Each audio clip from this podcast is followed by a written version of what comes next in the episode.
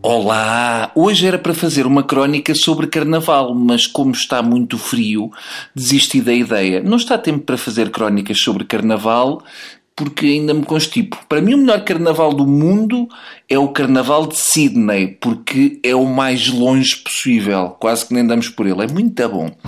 Quem diz que está muito bem é o Vitor.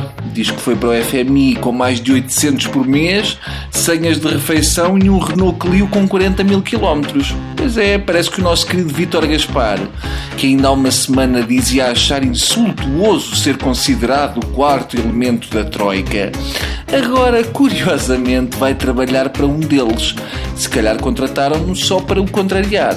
O nosso Gaspar vai ser diretor do Departamento de Assuntos Ornamentais do FMI. Uh, ah, se não é isso, é uma coisa parecida. Segundo Lagarde, o galgo que está à frente do FMI, e passa a citar, Vítor Gaspar traz com ele credenciais de gestão impressionantes e um registro formidável de experiência em política pública e matou seis pensionistas só com as mãos, terá acrescentado. O convite a Gaspar percebe-se porque, desde que eles tiveram problemas com Strauss-Kahn, não querem lá ninguém muito vivo. Dizem que o nosso ex das finanças ficou com o lugar porque foram os alemães que insistiram. No fundo, a Merkel é o Jorge Mendes do Gaspar.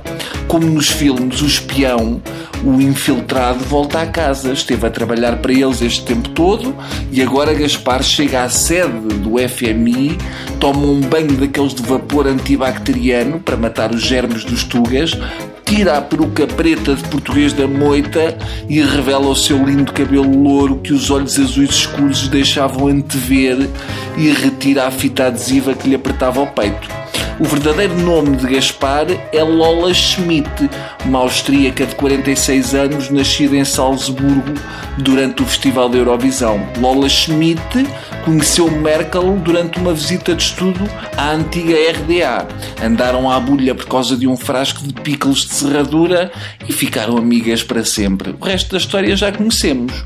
Vocês já devem ter notado que eu ando aqui às voltas, mas no fundo ando a fugir ao assunto. Já nos conhecemos há tantos anos, eu acho que podemos falar na boa disto. Ora, como é que eu hei de dizer?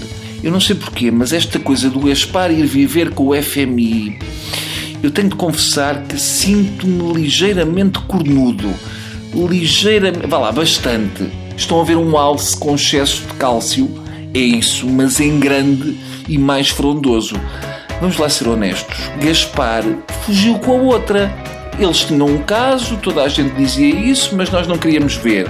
Eram as reuniões constantes, uh, o relógio pela hora dela, as cartas às nossas escondidas. Cada vez se preocupava mais com a outra e menos connosco.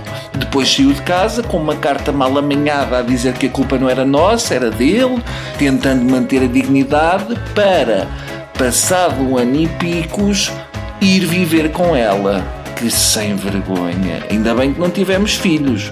É assim, queridas, perdemos o Gaspar para o FMI, ok? Antes para o FMI que para a Maria João Avilés. Isso é que eu não suportava. A vida é assim. O que vale é que eles não cozinham tão bem como nós.